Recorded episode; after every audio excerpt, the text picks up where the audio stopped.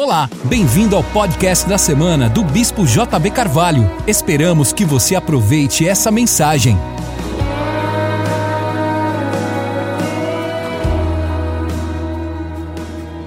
Segunda Coríntios capítulo 10.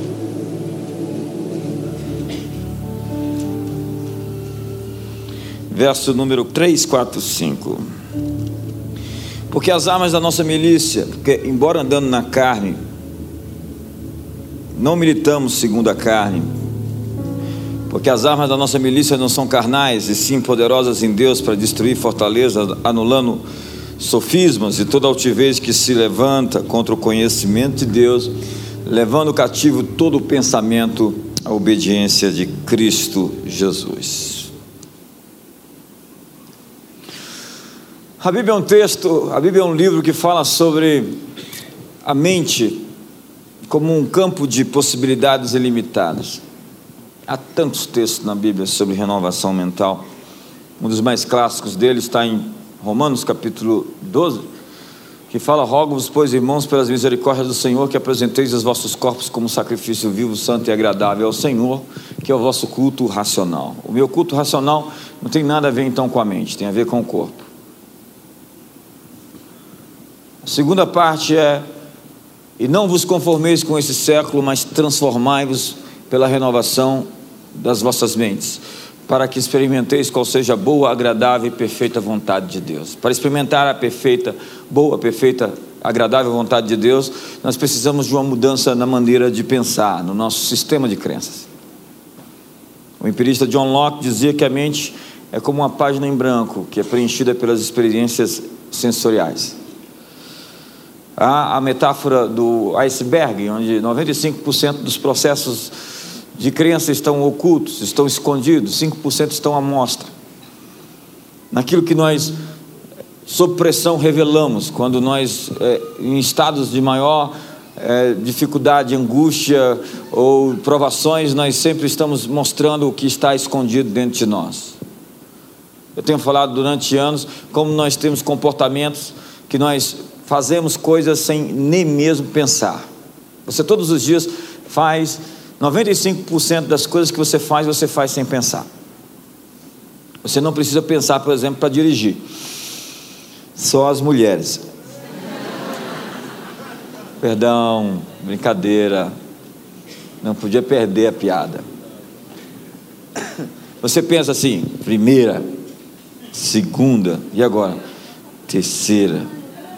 Ah, agora é automático. É bom para você que é loira, Dulce. Perdão, disse.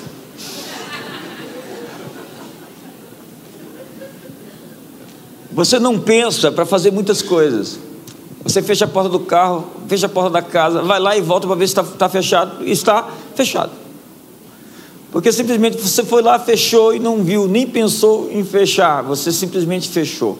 Você transgride a lei, você passa pelo pardal e você pensa se a multa chegou. A multa não chega porque normalmente você freou, acelerou depois que passou e depois fica pensando: será que eu fui multado? Não, você fez isso sem pensar. Você já se acostumou, você sabe onde o pardal está, então você faz isso de maneira automática. Você está no automático. Então, muitas pessoas têm pensamentos que estão introjetados, estão enraizados no sistema de crença deles, que eles sempre estão reagindo reagindo às circunstâncias. Eles têm a pobreza como um estilo de vida, como uma impossibilidade. Eles têm a ideia de que sempre vão precisar de dinheiro emprestado. Isso é um, um, é um sistema de crença, que vão precisar dos outros. Eles não vão ter independência financeira nem a capacidade de financiar outros, mas vão ser dependentes dos outros. Nós vamos virar uma chave hoje na sua vida. Há pessoas que dizem: Eu não posso casar, eu não, não vou casar, não, não tem jeito de casar. E tem gente que tem trauma porque viveu a experiência dos seus pais que foram infelizes e não quer casar por conta disso. Nós vamos virar essa chave na sua vida também. Você já ouviu a frase: a mente é o campo germinal de possibilidades ilimitadas? Para mudar o que você faz, mude o que você pensa. Ou mude como você se enxerga. Mudança de atitude é resultado de mudança de ideias. Sua atitude muda quando suas ideias mudam. Você pode mudar o que é e onde está, mudando o que você pensa. Na verdade, tudo que você conquistou até hoje é o resultado daquilo que você resolveu pensar, acreditar. Se você pode escolher o que pensar, você pode mudar de atitude, você pode escolher o seu destino. Nós escolhemos nossa atitude escolhendo no que nós cremos, escolhendo o que nós cremos. Você é o que é e está onde está, porque é isto que você tem na sua cabeça. Você pode mudar isso mudando a forma como você pensa. O Chris Volaton, que vai estar aqui na conferência global, diz: aprender a controlar seus pensamentos em vez de permitir que seus pensamentos controlem você é provavelmente a única grande chave para uma vida bem-sucedida. O texto que eu li fala: as armas da nossa milícia não são carnais, mas poderosas em Deus para destruir fortalezas, desfazendo sofismas e toda altivez que se exalta contra o conhecimento de Deus, levando cativo todo pensamento à obediência de Cristo Jesus. Nós estamos vendo a guerra que se trava na esfera dos pensamentos. Esse é um texto que está falando de um campo de batalha. Esse é um texto que está falando sobre fortaleza, e a palavra é Oshuroma, que é uma espécie de baluarte ou torre, uma fortificação, um ponto de apoio.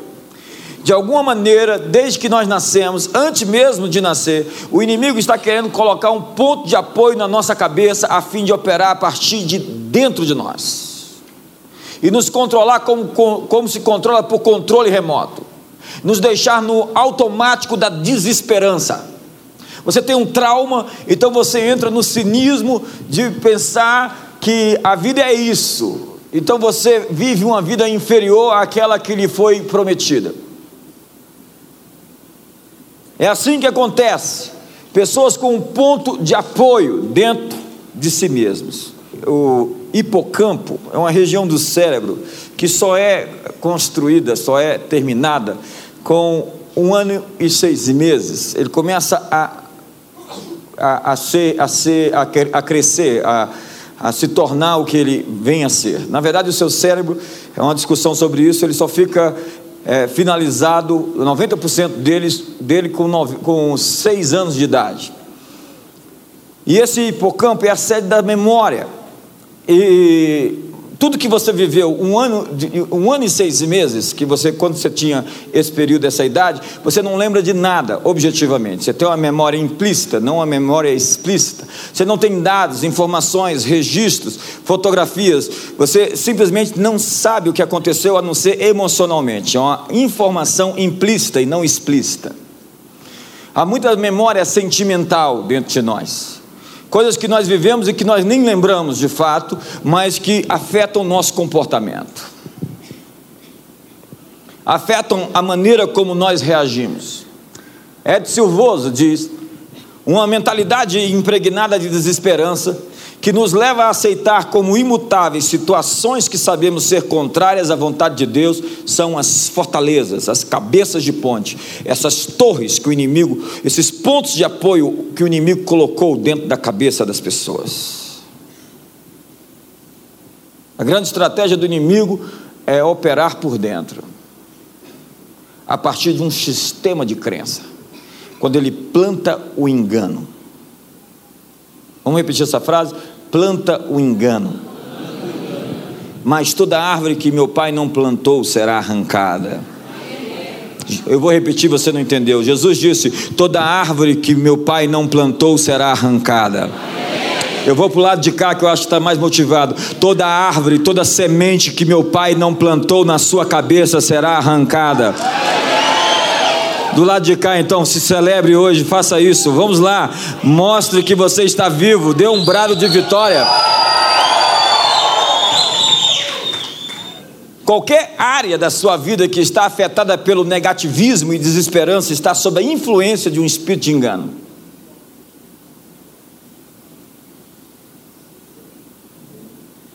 Engano é uma coisa terrível. O diabo é o pai da mentira, ele é o pai do engano. E ele mente, ele engana as pessoas. Diabolos. o acusador, o difamador, o caluniador. Você precisa, hoje, decidir conectar sua mente à mente de Cristo. Conectar seus pensamentos com os pensamentos de Deus. Se você ficar simplesmente na esfera do seu cérebro, você está morto.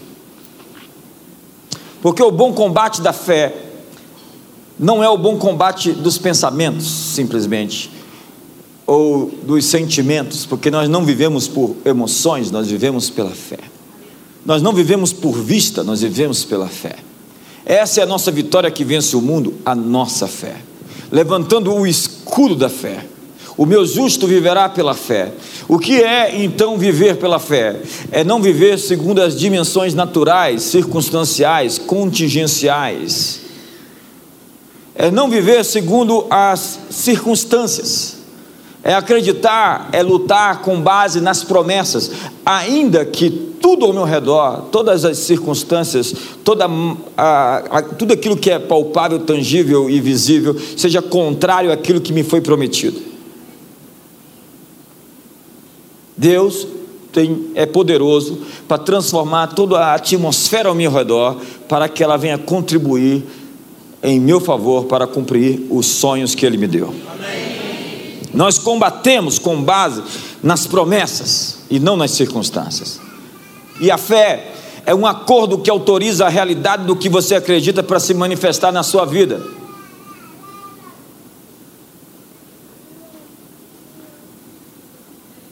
A Bíblia diz: quando eu oro em línguas, meu espírito ora de fato, mas minha mente fica infrutífera. O que farei, pois? Orarei no espírito e orarei na mente. O que está dizendo? Faça com que a sua mente siga o seu espírito, porque você não é uma mente, você é um espírito, você é um ser espiritual, você possui uma mente, e essa mente precisa ser governada você precisa convencer sua mente de que é possível o milagre acontecer. E você só é capaz de convencê-la quando você tem uma experiência de mente renovada. Quando você é capaz de fazer com que a sua mente se amplie e acredite em outros horizontes, se lance além das circunstâncias materiais, matemáticas, geométricas, tem gente que pensa dentro de formatos, de caixas, de molduras. Nós fomos chamados para dizer às, as montanhas: ergam-se e se lancem ao mar, e se nós não duvidarmos no nosso coração, assim se fará. A nossa jornada é uma jornada de fé onde tudo é possível aquele que crê. Nossa jornada é dizer a todas as coisas que elas se dobrem ao nome de Jesus porque o meu coração pode ir onde a minha cabeça não cabe. Nós vamos sempre refletir a natureza do mundo que nós estamos mais conscientes. Há muitas pessoas conscientes do material, então elas são materialistas, porque elas estão presas num ambiente puramente físico. Há muitas pessoas presas no ambiente é, mental. E a Bíblia diz que o homem natural não consegue compreender as coisas do Espírito de Deus porque eles são loucura. Porque a sua mente, ao invés de transcender e ir além dos limites, ela fica fechada dentro de raciocínios lógicos. E Deus quer quebrar a nossa lógica. A palavra metanoia significa isso, uma mente transcendente, uma razão sobrenatural. Meta é a palavra além de, acima de, sobre. Noia ou nous é a razão, a mente. Uma metanoia é uma expansão de consciência. É uma mente que vai além dos limites que nos foram impostos pelos nossos olhos e os nossos sentidos. As nossas matemáticas. Daniel Goleman, autor de Inteligência Emocional, uma vez utilizou o termo tom emocional ou tom sentimental para descrever a medida final da comunicação. Esse é um grande livro. Se você estiver enviando o conteúdo preciso, mas o sentimento está desligado, a sua mensagem é comprometida pela sensação de que você está misturado a ela. Muitas vezes eu posso enviar a mensagem errada quando não presta atenção à minha voz e o momento que enviei a mensagem. O tom, a maneira de falar, o timbre, fala muito, às vezes mais do que aquilo que foi dito. Uma pessoa que escreve a você com caixa alta na internet ou no WhatsApp pode parecer estar gritando com você. É tudo uma questão de entendimento ou de falta de entendimento. A autoconsciência é uma das habilidades fundamentais da pessoa emocionalmente inteligente. Jesus é extraordinariamente inteligente emocionalmente. Não há ninguém como Jesus. O tato, o uso das palavras, leia os evangelhos. Eu fico chocado. Todas as vezes que eu vejo a abordagem de Jesus com pessoas. Ele é o maior especialista em relacionamentos que pode existir. É de se converter em só ver Jesus e a sua performance, quando ele trata é, com as pessoas de maneira direta e objetiva. A autoconsciência é a sua capacidade de se perceber, de se discernir, de olhar para dentro de si, de se conhecer e de se comunicar consigo. Vamos dizer essa última frase: se comunicar comigo. Além do relacionamento que você tem com o seu Criador, com Deus, qual é o relacionamento mais importante da sua vida? Responda para o seu irmão. Pergunte para ele: qual é o relacionamento mais importante da sua vida?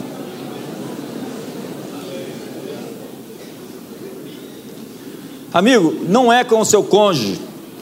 Se você pensou que era com sua esposa, você está enganado. Não, não é com o seu filho, com os seus filhos. Não é com seus pais. A resposta é: a relação mais importante que você tem depois de Deus é com você mesmo.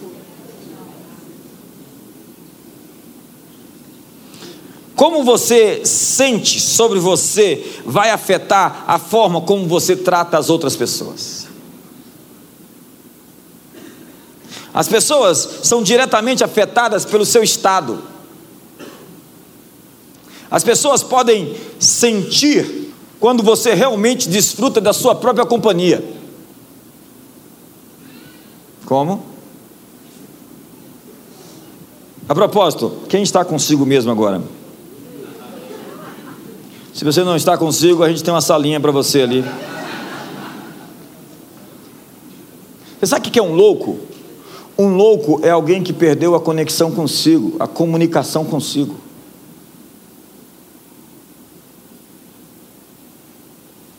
O relacionamento que você tem com você é a descoberta mais valiosa que um cristão pode fazer.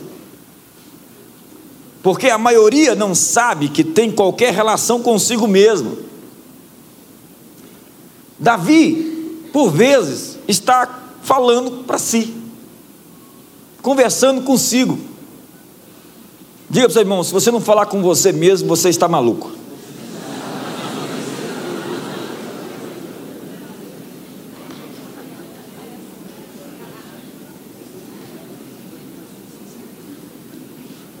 Davi diz, não uma só vez, mas algumas vezes, conversando consigo: Por que te abates, ó minha alma? Por que te perturbas dentro em mim? Ei, espere em Deus, porque ainda o louvarei. Ele diz: ponha a sua esperança em Deus. Ei, minha alma, entenda bem isso. Então eu vim aqui inspirar você a escrever cartas para você mesmo. Mensagens para você, bilhetes para você. Eu escrevo para mim. Porque muitas pessoas estão se sabotando, porque não são amigas de si mesmas. Elas têm período de alta aversão.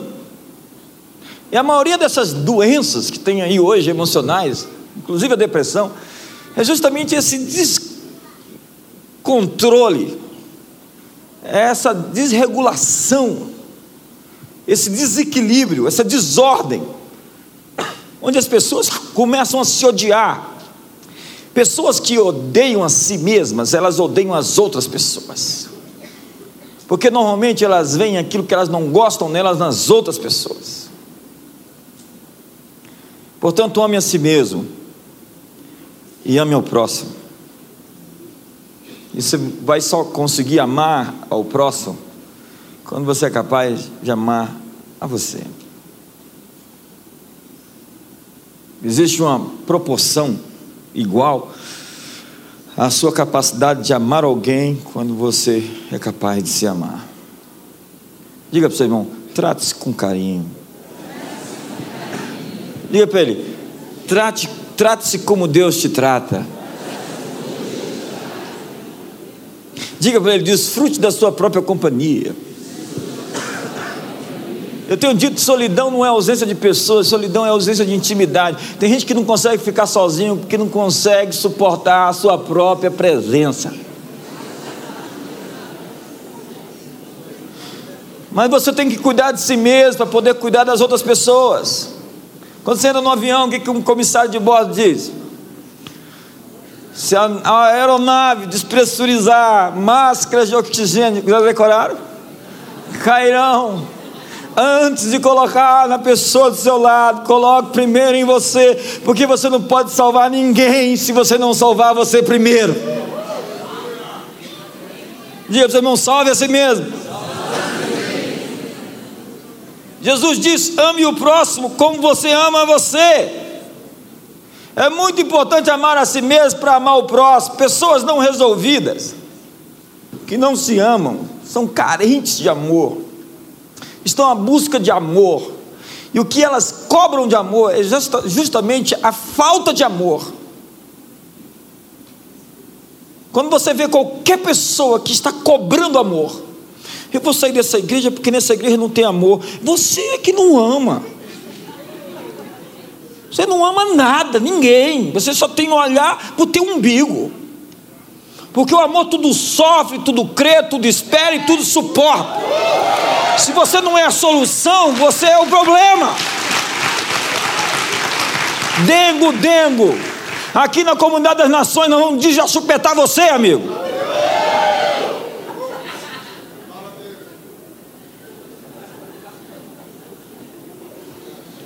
Vivem cobrando amor. São vampiros querendo sugar você. E elas tentam manipular você através dos sentimentos. É o que Dionísio que fala naquele esplêndido livro. Mantenha seu amor aceso. Há manipuladores que não manipulam pela força, mas pela fraqueza. Esses manipuladores são terríveis. Eles fazem assim, biquinho, dengozinho. Eles fecham a cara para você. E eles ficam tentando te manipular com as emoções dele para dentro. Enquanto você não me der o que eu quero, eu vou ficar fazendo piti.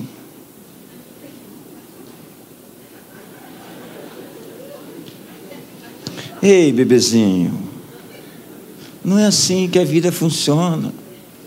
Não fica se mexendo tanto na cadeira assim, porque você se expõe. E nem fica me olhando com cara feia, você não vai me manipular. Você não me intimida. Dá um sorriso para o seu irmão, está tenso aqui até. São os manipuladores pela impotência. Você não está vendo a minha necessidade. Se nós permitirmos ser manipulados, essas pessoas serão sempre impotentes e vítimas.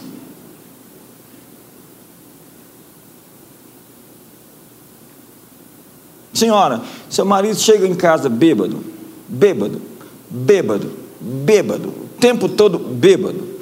Ele vomita lá no banheiro, desmaia no banheiro. Você vai lá e limpa ele todo dia, coloca ele na cama. Ei, deixa ele lá no banheiro acordar fedido, mal cheiroso, para ele ver a desgraça que a vida dele é, até que ele acorde do pesadelo da bebida.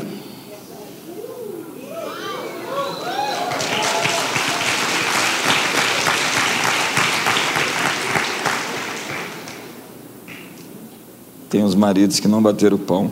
Claro que não tem nada a ver com isso. Tenta manipular com emoções. Diga para o seu irmão, eu não sou manipulável. Tenta manipular com cara feia. Tenta manipular com bico. Bater no pé. E o pior de tudo é que é velho. Ei, envelhecer é, não é opcional, crescer. Tem gente que envelhece e não cresce. 20 anos, 30 anos na igreja, ainda é uma criança. Nunca desenvolveu a, a arte da comunicação, de olhar nos olhos e dizer: Eu me sinto assim quando você faz isso. Não é partir para o ataque, enfiar o dedo na cara e dizer, você é isso. Não. Fala assim, eu estou me sentindo desse jeito todas as vezes que você faz esse, essas coisas. Será que existe alguma coisa errada que a gente precisa resolver entre nós?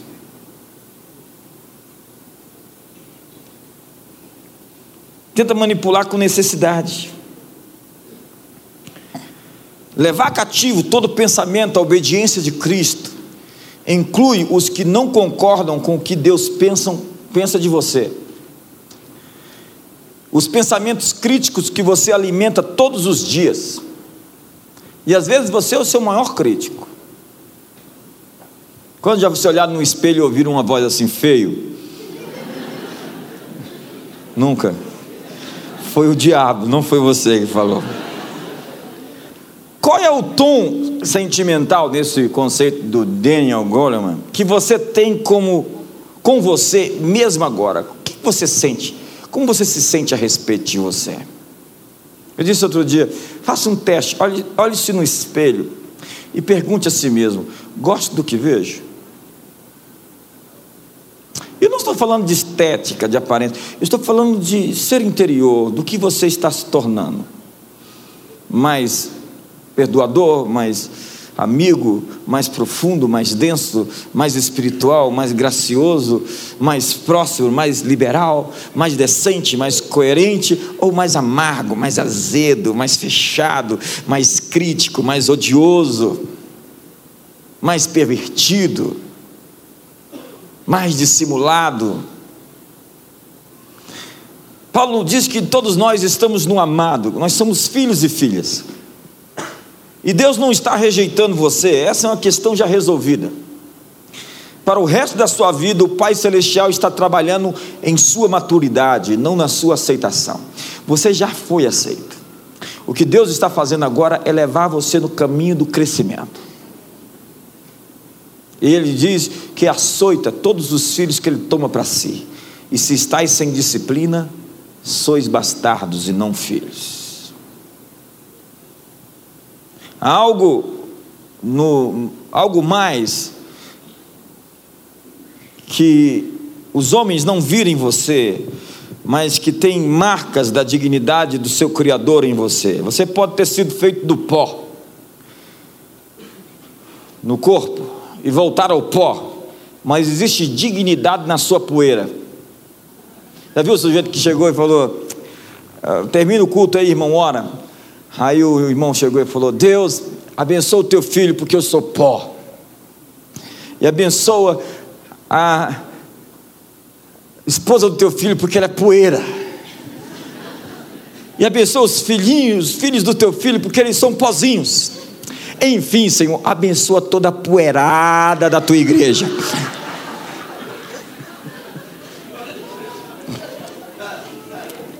Foi você, Marcos César? Você não é a mesma pessoa que você foi um dia, uma vez. Você tem uma nova vida e uma nova natureza. Olhe hoje o quanto você, onde você chegou, o quanto você foi longe. Não se concentre na perfeição, se concentre no progresso. Você está avançando. Empurra seu irmão e fala: Você está avançando. E se não está, vai começar a avançar. Empurra ele aí. Você que está atrás dele, empurra ele para frente aí num, ato profético. Ato profético, pode, pode empurrar, por minha conta.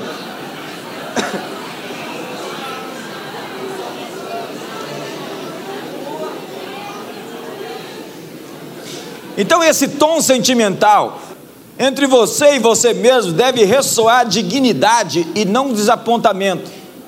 Tem gente desapontada consigo mesma. Você é uma criança da realeza, uma criança real. Você deve sentir um alto respeito profundo e duradouro por você. Eu disse que se sentir importante é importante. Há pessoas que fazem de tudo para provar que são importantes, porque elas acreditam que não são importantes. Então elas fazem marabalismos, elas, elas, elas fazem shows pirotécnicos, elas, elas, elas tentam de todas as maneiras chamar atenção para si mesmas, para provar que são importantes. Mas quando você se sente importante, você anda como alguém importante. Você reage como alguém importante, porque você é importante dentro de você. Então você não precisa ficar contando vantagem, fazendo da sua vida uma arte da vanglória, para tentar mostrar para os outros o quão você é importante. Porque quem tem certeza que é importante, não precisa ficar contando vantagens, tentando provar que é importante.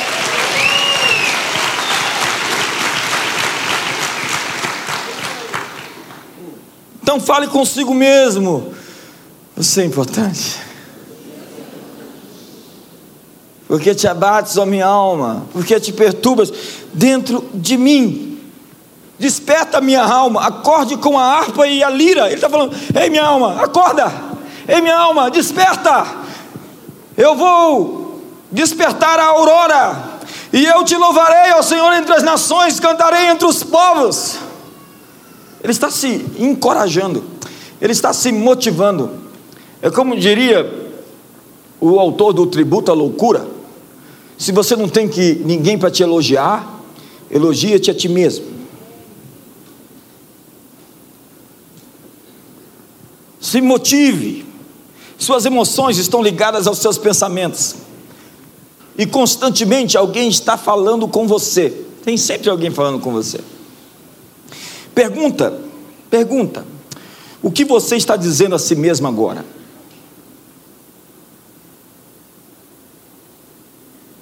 Qual o pensamento ou crença que você mantém sobre si mesmo, sobre os outros, ou a situação em curso que você está enfrentando?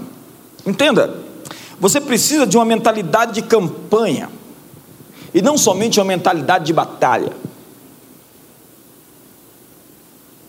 Você pode perder uma batalha e ainda ganhar a guerra. Guerras são vencidas por uma sucessão de batalhas, ou seja, uma campanha. Você não é o perdedor porque você perdeu. Você é o perdedor se continuar perdendo todas. Mas há derrotas que são, na verdade, plataformas para o seu sucesso. Ressignifique as coisas que aconteceram na sua vida. Dê um novo significado a fatos e situações, experiências que aconteceram em você. O inimigo sempre tem uma estratégia de assédio, assédio moral, assédio espiritual, e ele é constante nisso. Dia a dia, ele tenta lhe desgastar para lhe vencer pelo cansaço. Sansão. Você lembra de Sansão? Quantos conhecem Sansão? Quantos já leram a Bíblia pelo menos uma vez na vida? Ah, obrigado, melhorou. Sansão poderia quebrar qualquer corda e qualquer corrente, mas ele foi enlaçado por uma mulher que quebrou a sua vontade pela insistência. A Bíblia diz que foi a insistência da mulher. Ela pressionou tanto Sansão que ele desejou morrer. O texto diz assim: molestando-o de modo a que a sua alma se angustiou até a morte. E aí ele diz: O meu segredo é esse, mulher. Chega! Muitas pessoas estão nas garras de hábitos terríveis. Um único fio encaixado por vez torna-se uma corda. Isso é o modo como os hábitos formam quem você será. O problema de Sansão foi que ele não deixou o ambiente da tentação. Diga para o seu irmão, o ambiente da tentação. Ele até gostava dali. Ele, ele, ele, ele, ele brincou com fogo. Ele acreditou que poderia se livrar sempre. Já viu o sujeito que acredita que sempre vai se safar? Eu sou esperto, eu sou forte, afinal de contas, olha o meu cabelão. Olha a minha força. Eu já fui livre outras vezes, vou me livrar de novo, vou sair e vou dizer morte aos filisteus, e os filisteus vão cair um por um. Mas ele estava errado. José passou pela mesma luta. Ele foi exposto à mesma estratégia. A Bíblia diz que a mulher de Potifar falava com José dia após dia, mas ele não a ouviu para se deitar ou estar com ela. Dia após dia, a insistência dela era terrível. Ele mudou o número do telefone. Ela achou o telefone dele. Procurou ele nas redes sociais, foi bater na sua porta, perseguiu, colocou um, um, uma pessoa para persegui-lo também, para achá-lo. Ele tinha uma persistente tentação na vida, como muitos aqui, mas se recusou a ficar em sua presença por mais tempo do que necessário. No momento em que ele viu a coisa esquentar, ele saiu correndo. Para terminar a sua corrida, às vezes você será exigido que você corra. Corra. Grande favor, muitas vezes virá antes de um ataque. E mais favor segue se o ataque for vencido. Satanás está sempre falando uma mentira para você, e ela é tão sutil que pode parecer que você está falando para si mesmo algo. Ele é insistente. Ele tenta fazer você acreditar pela insistência em alguns sofismas. A partir do seu sistema de crença, lembra do que eu estava falando? Ele põe sementes na sua cabeça, e essas sementes aparecem em sonhos e você pensa que é revelação.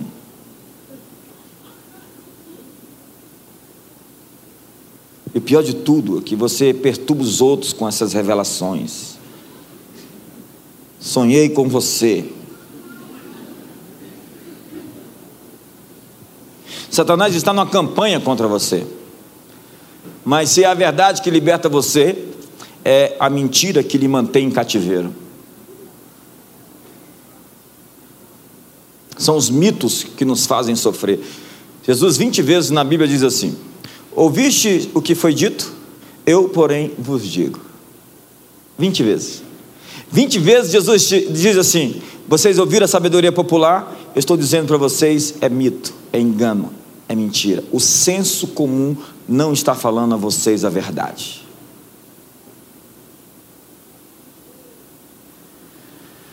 Deus o colocou aqui por uma razão, mas isso não significa que os outros vão entender ou concordar com você. Os críticos de Neemias diziam que ele tinha uma viagem pelo seu próprio ego, que ele estava por conta própria, recebendo profetas para falar bem dele só para enriquecer-se. Os críticos de Paulo o chamaram de louco, de tolo e de tagarela. Tu falas como um tagarela. Os adversários de Cristo disseram que ele era controlado por Beuzebu, por um demônio. Mas nós criamos o próprio significado para, para as coisas, porque nós não vemos as coisas como elas são. Nós damos interpretação às coisas de acordo com o que nós somos. Eu vou repetir isso. Você não vê as coisas como elas são, você vê as coisas como você é. Então a sua interpretação aos fatos vai da leitura que você tem, da educação que você recebeu, dos traumas que você tem, de tudo aquilo que está dentro de você, que vai fazer com que você perceba o mundo com o olhar das suas crenças.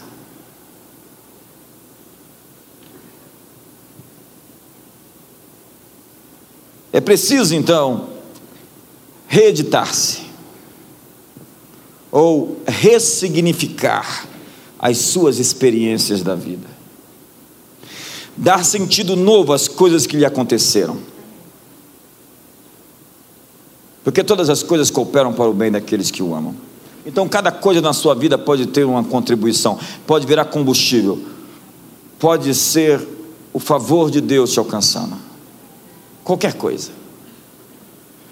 Para isso, nós precisamos evocar a ideia da soberania ou da conspiração divina. As pessoas gostam de falar de Satanás, de anticristo, falso profeta, besta, sinal da besta, meia, meia, meia. Tem gente que é meio, meio besta, é 333. Nós trazemos a imagem do reino que somos mais conscientes. Há pessoas conscientes das trevas, elas são muito conscientes do mal.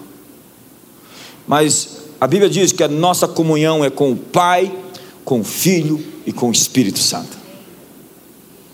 Nós devemos ser conscientes da presença de Deus, da ação de Deus, não da conspiração dos Illuminates, do Clube dos Treze, do Conselho de Relações Exteriores e de todas as teorias da conspiração por aí. Nós devemos ser conscientes de que quem é digno de abrir o livro desatar os selos e levar a história ao seu clímax não é Barack Obama, não é Michel Temer, não é o Erdogan, não é o Putin e nenhum desses que existem ou existirá. É o Cordeiro que é digno de abrir o livro, desatar os selos e levar a história ao seu final. Então existe uma conspiração divina por nós. E em cada coisa que nos acontece, Deus pode usar em nosso favor. Se não foi enviado por Deus, pode ser usado por Deus para virar uma plataforma para o nosso crescimento. Qualquer coisa na sua vida, Deus pode dar um sentido novo. Qualquer situação que você tenha vivido, ainda que tenha sido uma situação extremamente traumática, e só cada um aqui sabe o que viveu. Deus pode ressignificar isso para você. Quantos querem ressignificar hoje assuntos na sua vida? Ressignificar significa reciclar o que me é dado. Nós vamos fazer um exercício de ecologia sustentável, saudável hoje. Porque na natureza nada se perde, tudo se transforma.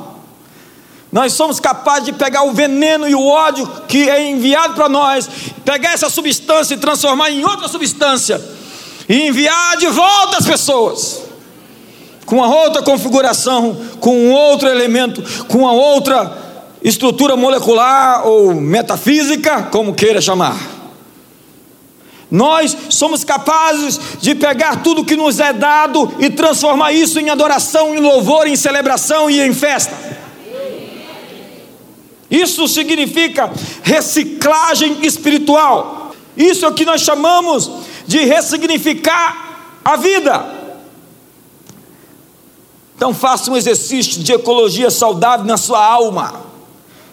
Livre-se do lixo depositado, transforme esse lixo interior e só o perdão vai fazer com que essa amargura crônica se transforme em doçura, em alegria, em sentido, em significado, em propósito. Propósito é o que diz José: vocês intentaram o mal contra mim, vocês conspiraram contra mim, vocês me venderam como escravo, vocês me colocaram dentro de um fundo de uma cisterna Eu podia ser claustrofóbico, eu podia ser traumatizado, podia não confiar em ninguém mais. Na verdade, eu fui traído, vendido como escravo, ainda resisti à tentação de dormir com a mulher de Potifar e fui preso. Mas tudo isso eu peguei, mudei os elementos disso, mudei a essência disso e me transformei no processo. Ao invés de amargo, azedo, eu posso dizer a você que o mal que você vocês intentaram contra mim, Deus o tornou em bem, como hoje o vedes.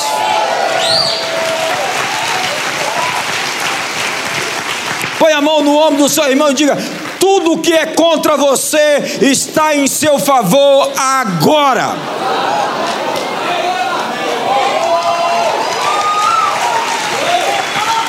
Vira para o irmão do lado e diga: tudo que é contra você está por você agora. A Bíblia diz: se Deus é por nós, quem será contra nós? Não é que não exista alguém contra nós, mas que quem está contra nós já está vencido. É voto vencido. Não tem voz. Recicle o ódio que lhe foi dado.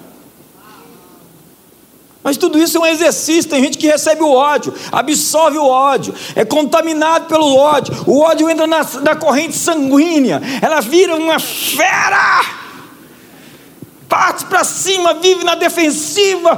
Né? Qualquer coisa já se torna um, um, uma, uma ofensa. Gente que se ofende facilmente precisa crescer.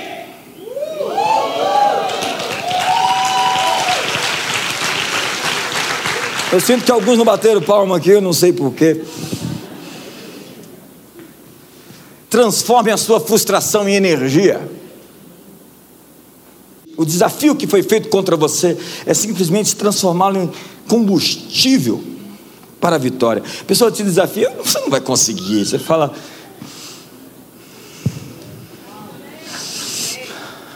que ar gostoso esse desafio. Eu vou conseguir, você vai ver. E Deus vai preparar uma mesa para mim, na presença dos meus inimigos. É o que o salmista diz. Dê um novo significado às suas derrotas. Como se soletra a fé? Vamos lá? R-I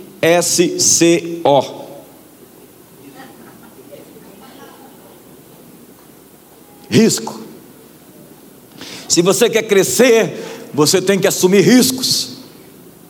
Se você não falhar de vez em quando, você não está tendo riscos suficientes.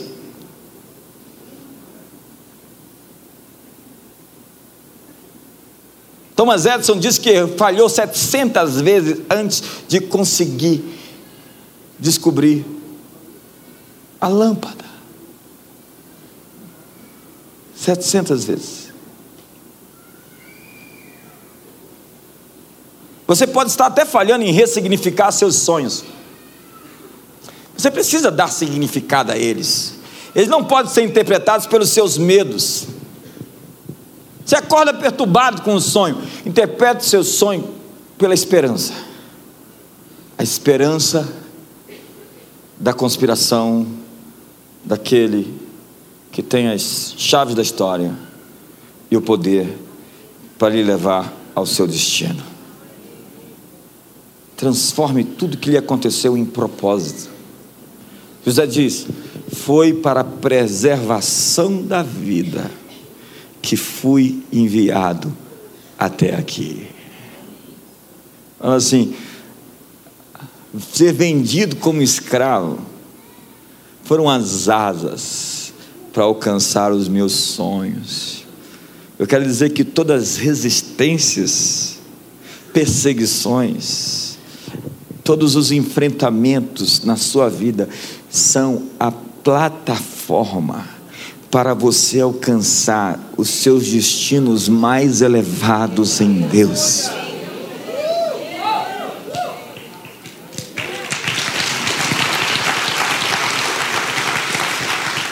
Ressignificar significa dar propósito às suas experiências, por isso, tenha uma nova atitude com aquela pessoa.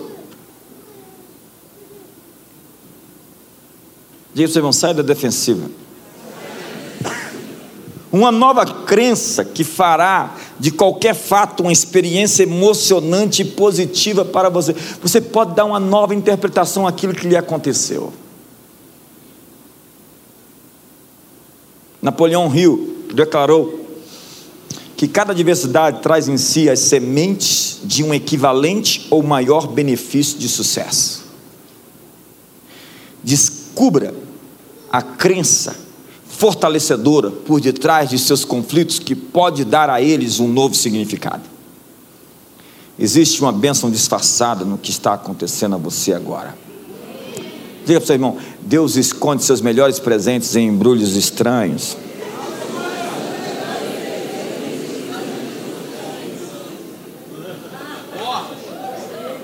A moça falou para mim, pastor, esse rapaz é um embrulho muito estranho.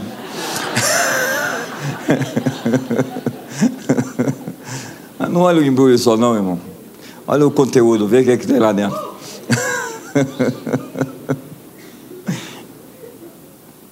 Porque tem gente que só tem embalagem. Falta ali conteúdo. Vamos colocar uma embalagem também no conteúdo, né, irmão? Vê se te arruma.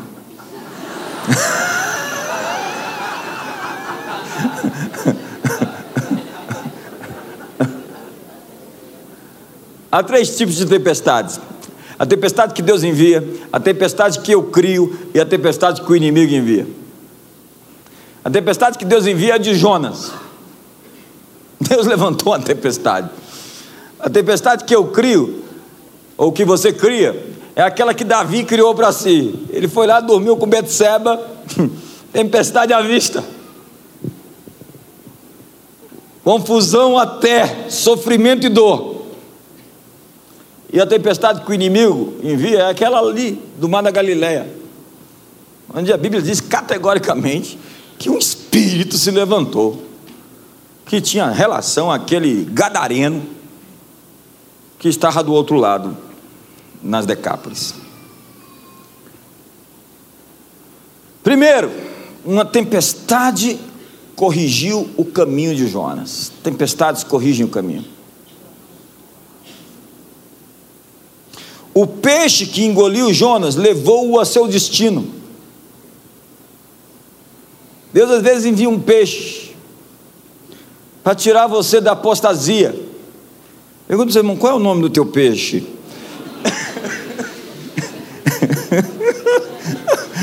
o cara dali sendo tratado por Deus. Eu não me meto em tratamento que, que é de Deus, entendeu? Tem umas coisas que eu não me meto. Eu não ponho minha mão na mão de Deus. Deus está tratando o sujeito, então você fala assim: deixa Deus lidar com ele. Paulo sofreu um naufrágio, com aquele naufrágio, uma ilha inteira se converteu e todos do barco obtiveram testemunho do Evangelho. Os discípulos, atravessando o mar da Galileia, foram surpreendidos por uma tempestade, mas se tornou um testemunho que revelou o poder de Deus naquela situação. Ei, amigo, Deus está a bordo do seu barco. Em cada tempestade que você tem atravessado, Deus está a bordo do seu barco. E cada tempestade foi feita para cumprir a palavra de Deus sobre a sua vida. A Bíblia diz no Salmo 148 que fogo e granizo, neve e vapor, vento tempestuoso executam a sua palavra. Naum diz, no verso 1, capítulo, do, no verso 3 do capítulo 1, e só tem um capítulo mesmo.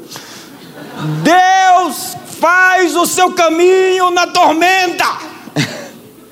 É na tempestade que Deus faz o caminho, Ele pavimenta o caminho na tormenta. Eu gosto. Jesus chama João e Tiago de Boanerges filhos do trovão. Ele está dizendo: esses moços são filhos da tempestade. Amigo, seja bem-vindo ao time. Você é um filho da tempestade, está sendo formado da tempestade. As tempestades têm gerado a melhor pessoa que você pode se tornar. Você está sendo feito grande de tempestade em tempestade para assumir o controle e os lugares mais altos da terra. Me ajuda aí! faz alguma coisa. Teu nome agora é filho da tempestade. Jesus pode, eu posso. Filho do trovão, sempre fica. O que, é que significa esse negócio? Filho de trovão, Jesus. É porque o sujeito estava acostumado com as tempestades da Galileia. Ele não foi chamar ratinhos de biblioteca foi chamar gente acostumada sob pressão, pressão, suportar pressão, resistir à pressão, vencer a pressão e dar um novo significado à pressão. Eu ouvi alguém dizendo, mas eu sou desse jeito por causa da minha mãe, eu sou desse jeito por causa do meu pai, eu sou desse jeito por causa do meu irmão, eu sou desse jeito porque fizeram isso comigo. Ei, ei, dê a culpa inteira para eles. Dê a culpa completa. Se você tem que culpar eles, culpa integralmente. Você criou imunidade, você se ergueu acima das circunstâncias, você criou uma plataforma para se tornar quem você é, a partir de toda oposição, de todo enfrentamento que seus pais, seus irmãos, os abusadores da sua alma fizeram contra você. Então você tem que se tornar uma pessoa muito melhor pela oposição que você sofreu. Então diga às pessoas: vocês são culpados do meu crescimento, vocês são culpados da minha superação, vocês são culpados de eu ter que me erguer acima das minhas circunstâncias, vocês são culpados dos meus músculos, da minha força, da minha capacidade de vencer qualquer circunstância. Me ajuda aí, empurra teu irmão, planta bananeira.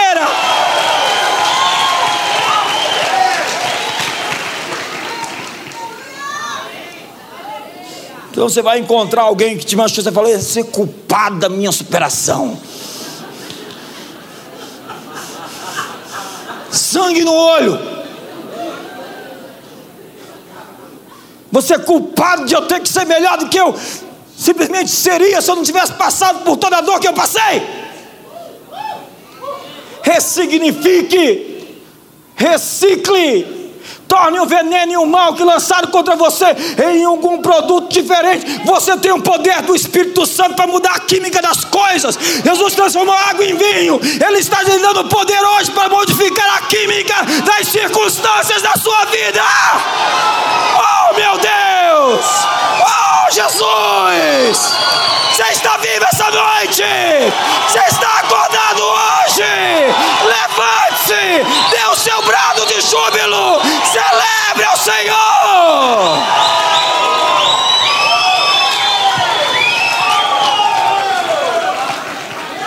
Pode ficar de pé.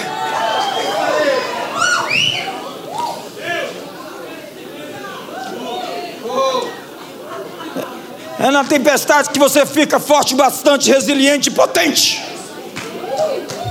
Você é um navio incomum. O que você vence torna-se um testemunho para os outros. Que você vai falar, você faz, passou isso tudo. Foi. Quem você é hoje? Muito melhor. E manda dizer lá que eu sobrevivi.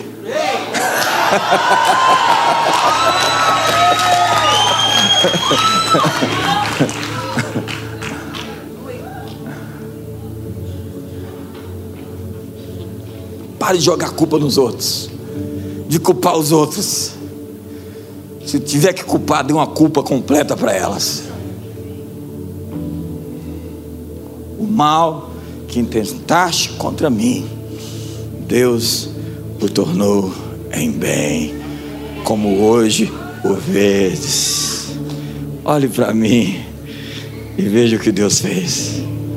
Você pode dizer, agora não dá para falar isso, mas fale profeticamente: olhe para mim e veja o que Deus fez.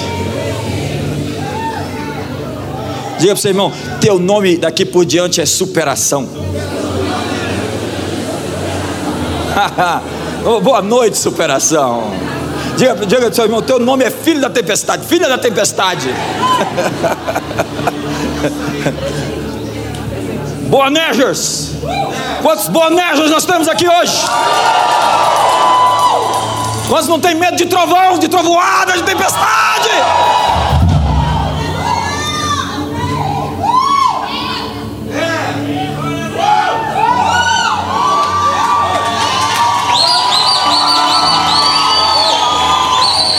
A tempestade que o inimigo levanta, você tem autoridade sobre ela para mandar ela se acalmar.